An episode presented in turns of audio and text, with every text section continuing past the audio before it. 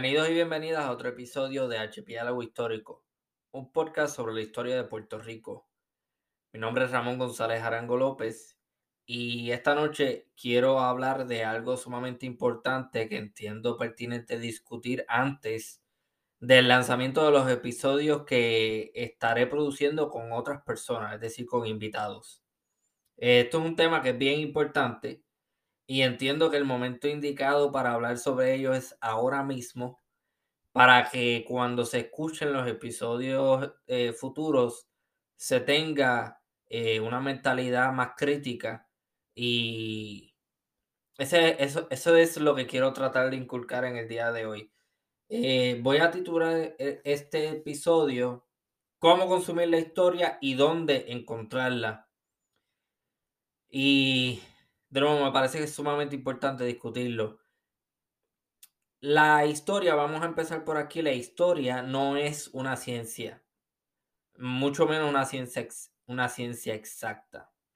El historiador o la historiadora, cuando está en el proceso de investigación, sí sigue eh, un método científico y unos métodos que están ahí eh, para guiar al profesional de la historia a llegar a las conclusiones, eh, entre comillas, idóneas, o por lo menos eh, objetivas o, correctas. En mi opinión, la historia es una combinación de la ciencia y del arte.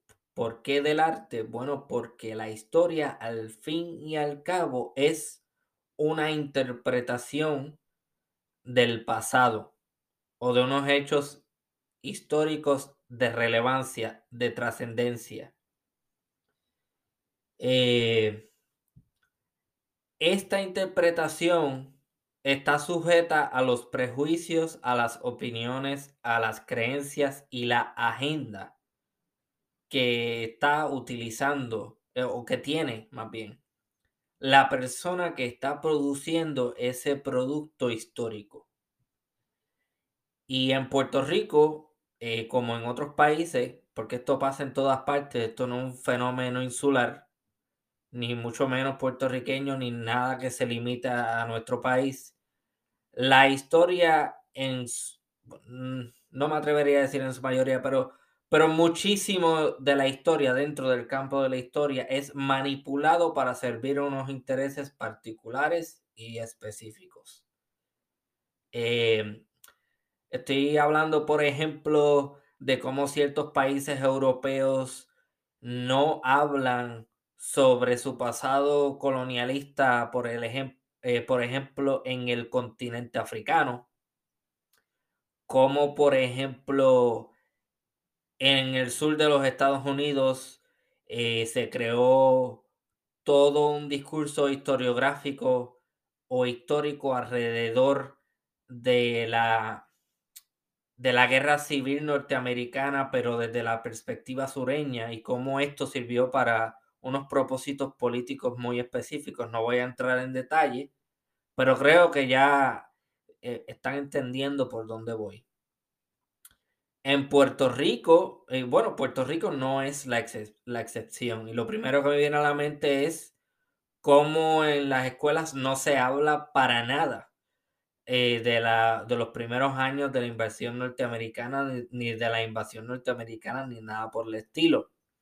Y usualmente la educación eh, elemental en Puerto Rico, es decir, la que recibimos de niños en las escuelas públicas y privadas del país, se limita a tocar eh, el tema de la historia de Puerto Rico muy superficialmente. Y a menudo los, discursos que se reproducen son discursos simplistas y que no nos llevan a pensar críticamente eh, sobre la historia, sobre nuestro pasado.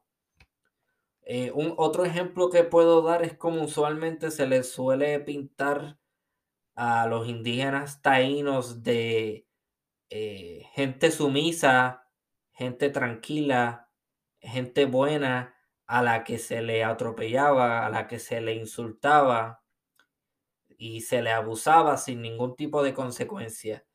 Pues mira, eso es simple y llanamente incorrecto. no existe tal cosa o no existió tal cosa como una comunidad indígena, por lo menos en Puerto Rico, completamente sumisa que se quedó callada y no hizo nada ante la imposición colonial del imperio español. Lo primero que me viene a la mente para contrarrestar ese discurso es que en 1511 hubo una rebelión indígena en Puerto Rico. De igual manera, este discurso sumiso y de gente, entre comillas, boba, se extrapola, se lleva hasta tiempos más recientes eh, y sencillamente incorrecto. El siglo XVIII, el siglo XIX está plagado de, de eventos en los cuales los y las puertorriqueñas desafiaron el régimen colonial español. Y en muchísimas ocasiones esto llegó a, a mayores. Hubieron enfrentamientos armados. Y no me crea a mí, vaya y lea los libros, vaya y oriéntese y se va a dar cuenta de que lo que estoy diciendo es cierto. Incluso eh, en 1950 hubo una rebelión nacionalista en Puerto Rico. O sea que si no me cree los argumentos que estaba dando anteriormente, eh, uno tiene que pensar críticamente y se va a dar cuenta que esta rebelión reciente tiene su origen histórico en algún punto. Esto no sale de la nada. Pero para salir un poco de ese tema, que ya es eh, algo más específico, que en algún momento tocaré junto con un recurso, y volviendo al tema principal, que nuevamente es cómo consumir la historia y dónde encontrarla, estaré dando, estaré dando ahora uno, estaré haciendo unos comentarios principalmente sobre dónde eh, buscar contenido histórico, teniendo en cuenta que sí, este contenido es manipulado y simple y llanamente no debería serlo. Lo primero que quiero eh, comentar es que a la hora de eh, consumir historia no es diferente de consumir cualquier otro tipo de información. Cuando usted ve noticias, se supone que usted vea, lea o consuma las noticias de forma crítica y que entienda cuál es el objetivo detrás de lo que usted está escuchando. Es decir, ¿por qué esta persona me está diciendo lo que me está diciendo? ¿Por qué me lo está diciendo? ¿Y con qué propósito me lo está diciendo? Cuando uno ve noticias, por ejemplo, o escucha noticias o lo que sea, uno se da cuenta que hay un tono específico, que hay un palabreo específico y todo esto tiene razón de ser, no es casualidad. La noticia, pues, pues mire, al final la historia, al igual que la noticia, puede ser manipulada. Yo realmente recomendaría consumir material histórico eh, de la mano o utilizando instituciones educativas. Eh, pero hay que ser un poco cínico y desconfiado. No estoy tratando tampoco de inculcarle a la audiencia ni de insistir, ni de mucho, muchísimo menos eh, sugerirles que, que, tampoco confíen en nada y que sea paranoico o paranoica. Eso no es para nada. Simplemente hay que tener eh, una comprensión de lectura, si está leyendo, una capacidad de análisis para, que, para entender lo que está leyendo, lo que está escuchando, lo que está viendo. Y hay que tener un pensamiento crítico. Nuevamente, a la hora de consumir eh, información relacionada a la historia, hay que cuestionarse, ¿por qué esta persona me está diciendo lo que me está diciendo? ¿Cuál es el fin que está buscando? Porque esta persona me está diciendo lo que me está diciendo, cómo lo está haciendo. Eh, de nuevo, el palabreo es importante.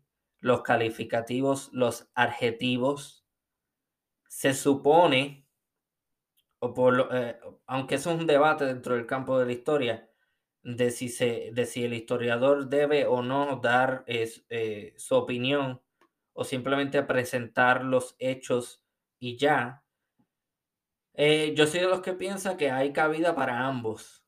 ¿verdad? En, en ciertas circunstancias apoyo que se presenten los hechos y que sea el lector o la persona que esté consumiendo el material la que llegue a sus propias conclusiones y en otras circunstancias creo preciso que el historiador o la historiadora eh, guíe de cierta manera eh, o lleve la discusión de cierta manera que conduzca a unas preguntas o, a unas conclusiones, pero siempre, siempre es deber de la persona consumiendo este material consumirlo críticamente y con una mente abierta. De igual manera hay que evitar todo lo contrario, es decir, eh, consumir un producto, eh, una información histórica con las conclusiones ya hechas. Eso está mal. Uno cuando lee, cuando consume información, tiene que digerir, digerirlas en tiempo real y privarse de los prejuicios y las opiniones personales eh, mientras está leyendo o consumiendo tu información. Eh, ¿Por qué digo esto? Pues simple y llanamente porque si usted hace eso, pues entonces la información no le va a servir de nada, porque si ya usted tiene su mente puesta en una conclusión y eso es lo que usted cree, y lo que está leyendo no va a cambiar nada o no va a hacer que, que sea considerado, pues entonces está perdiendo el tiempo. Y siempre hay que tener una mente abierta a la hora de, consumir cualquier tipo de información. Y de nuevo, la historia no es muy diferente de, de las noticias o de otro tipo de información. Hay que buscar siempre fuentes fidedignas, fuentes que usted, en las que usted tenga confianza. Esto es bien, esto es un, ejercicio difícil de, hacer. Eh, ¿A quién le da la confianza y cómo y por qué? Bueno, eso es algo que cada cual se debe preguntar. Pero yo por lo menos, eh, en mi carácter personal, suelo eh,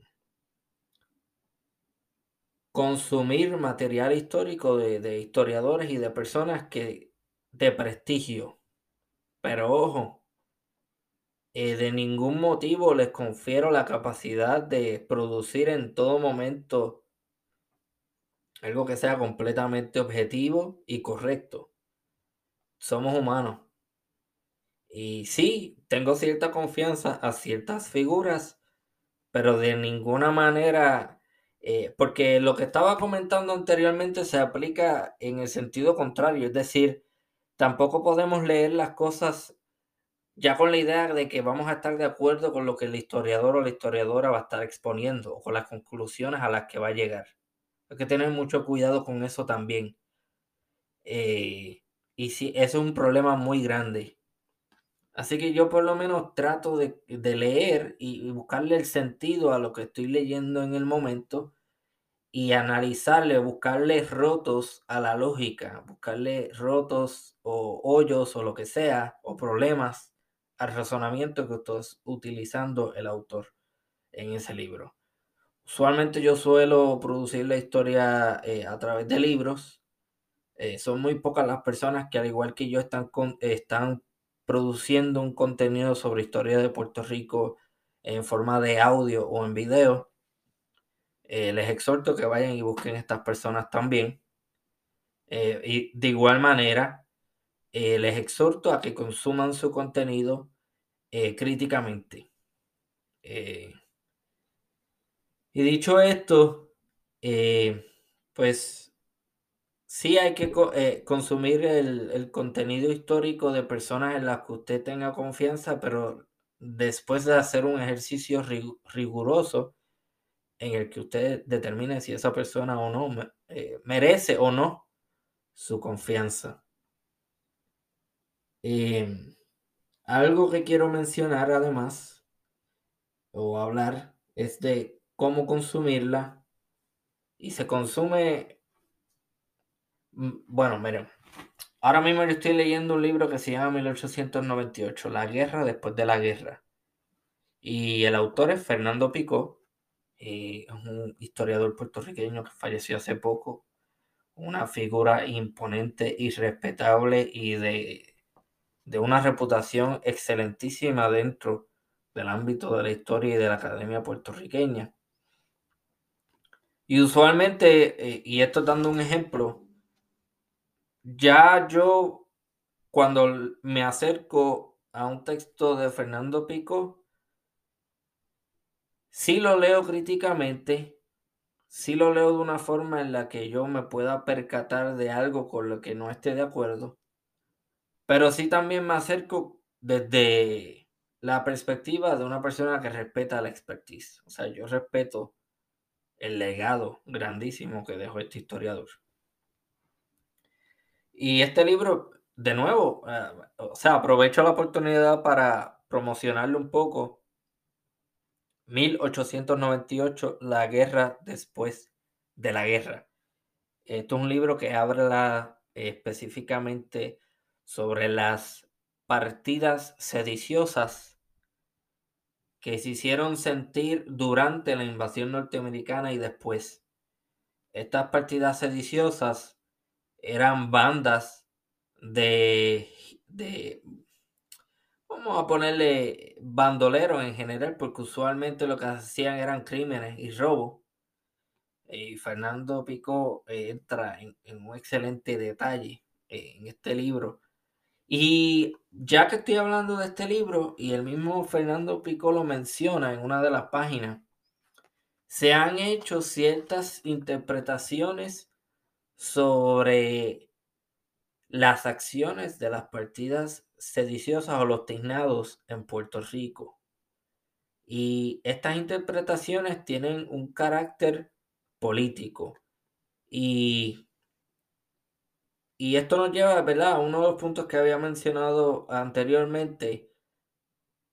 Y esto, los dos lados del espectro político lo hacen, tanto la izquierda como la derecha busca activa o indirectamente reinterpretar un evento histórico para que de esa manera justifique o esté de acuerdo, ¿verdad?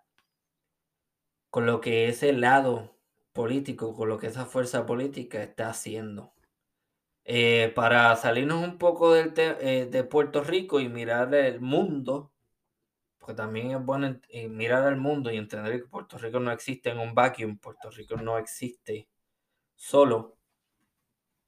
Vamos a mirar a Rusia, por ejemplo, eh, para ver cómo eh, la antigua Unión Soviética se aseguró de impedir que se educara sobre la antigua, el antiguo imperio ruso o no necesariamente impedir que se educara sobre eso, pero educar de cierta manera que hiciera eh, al régimen comunista más aceptable y más justificado en su proceder.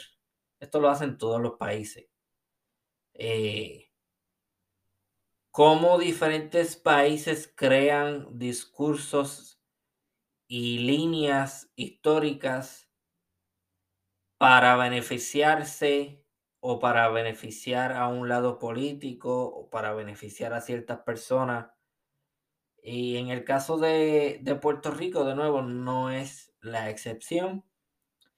Eh, yo personalmente no entiendo por qué se le ha dado, no se le ha dado la misma importancia que se le ha dado en el pasado al grito de Lares en términos recientes. Yo estaba escuchando un programa radial hace poco en el que el anfitrión menciona que cuando era pequeño en Puerto Rico se hacían fiestas y se celebraba el grito de Lares en las escuelas y, en el seno de la familia.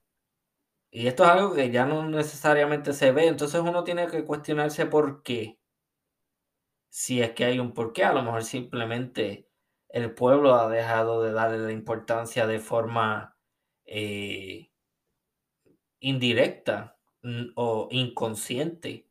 O simplemente puede ser que, por ejemplo, en este año no se haya mencionado o no se le haya dado tanta importancia porque coincide o porque coincidió eh, con los días inmediatos al huracán Fiona y obviamente la, la, la, la, la mente colectiva va a estar más pendiente a eso que a cualquier otra cosa.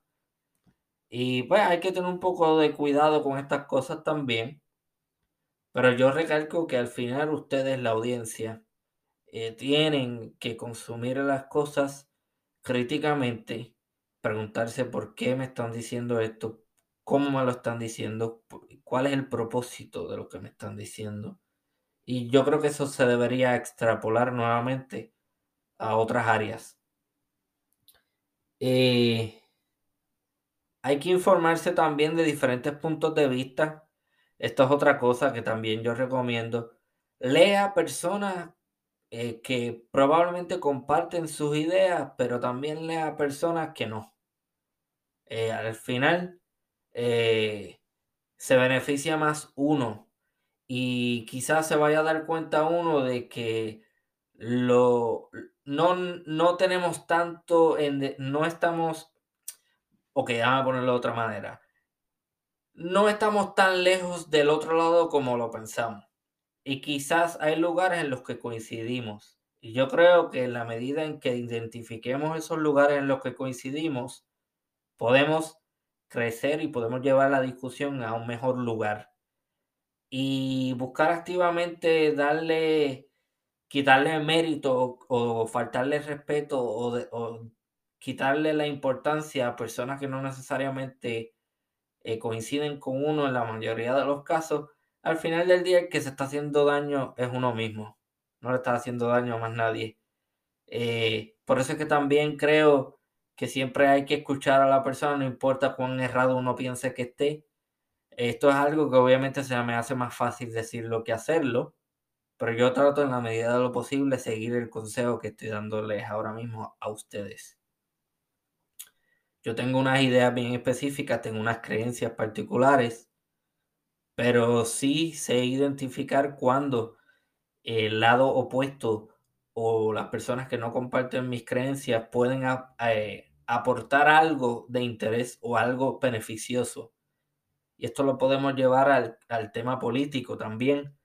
Eh, si usted es estadista, pues miren, no, no le dé de codo necesariamente a los independentistas y a los Estado librista, que bueno, no deberían existir Estado librista ya porque la no existe, esa es mi opinión. Pero eso lo, eso ustedes, hay, ustedes si piensan lo contrario, perfecto, no hay problema.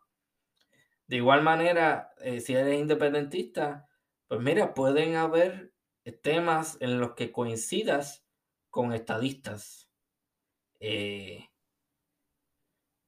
o de cualquier otra, eh, otro partido, dignidad, eh, no necesariamente tienes que escuchar todo de, los religiosos o de un sector eh, conservador.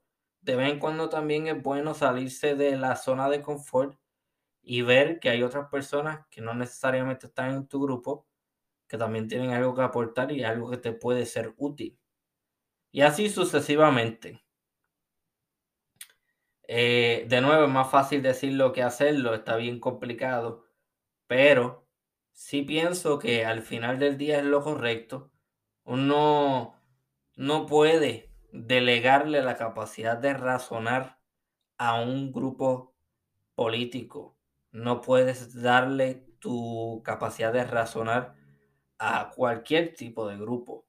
Uno tiene que pensar por sí mismo uno tiene que llegar a sus propias conclusiones y uno tiene que identificar dónde buscar las cosas, cómo buscarlas y cuándo es momento de escuchar y cuándo es momento de quizá ignorar la fuente.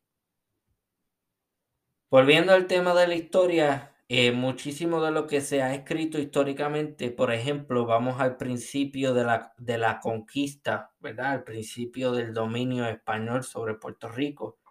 Esas crónicas que se escriben para esos años, que escriben los primeros españoles, los primeros eh, invasores, pobladores de Puerto Rico que no son indígenas. Esas crónicas uno las lee y tiene que hacer el ejercicio de leerlas eh, conscientemente. ¿A qué me refiero? Eh, ok, hay que tener en consideración que estas personas están escribiendo desde una posición de superioridad, de supuesta superioridad. Es decir, estas personas se creen a sí mismas superiores a los pobladores eh, nativos de Puerto Rico. Por lo tanto, sus observaciones no van a ser las correctas. Y sus observaciones van a ser observaciones que van a partir hacia o que van encaminadas a describir al indígena, a los indígenas de Boriquén, de Borinquen, como inferiores. Por lo tanto, vas a ver que los van a describir como animales, como personas que no piensan, como personas que adoran al diablo, eh, porque, ¿por qué? Pues porque los españoles, eh, toda persona que no adorara al Dios de los cristianos, pues en efecto estaba haciendo una práctica eh, satánica, una, una práctica que no era. Obviamente hoy en día no necesariamente vamos a ver las cosas así. Eh, sabemos que en el mundo existen muchísimas creencias y también existen personas que no tienen creencias religiosas eh, marcadas.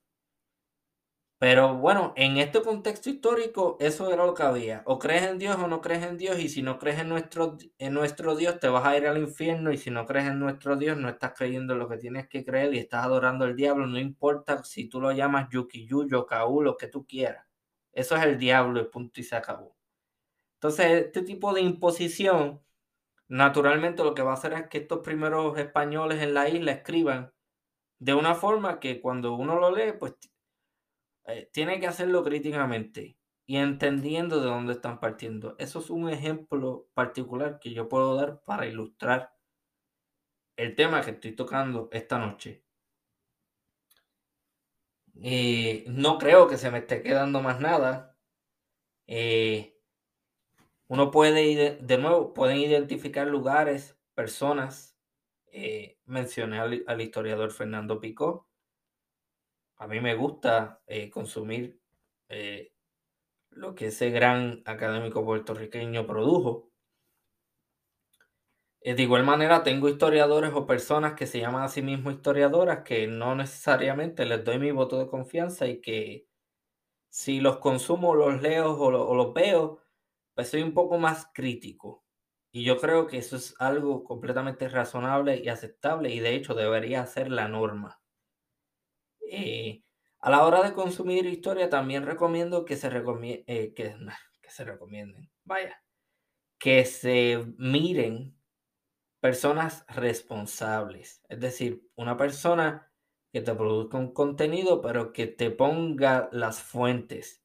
Que te diga, mira, yo estoy llegando a estas conclusiones o yo estoy llegando a estas, estoy dando o llegando a estas observaciones en base a esto. Esta es la documentación, tú también puedes ir a leerla y ahí está.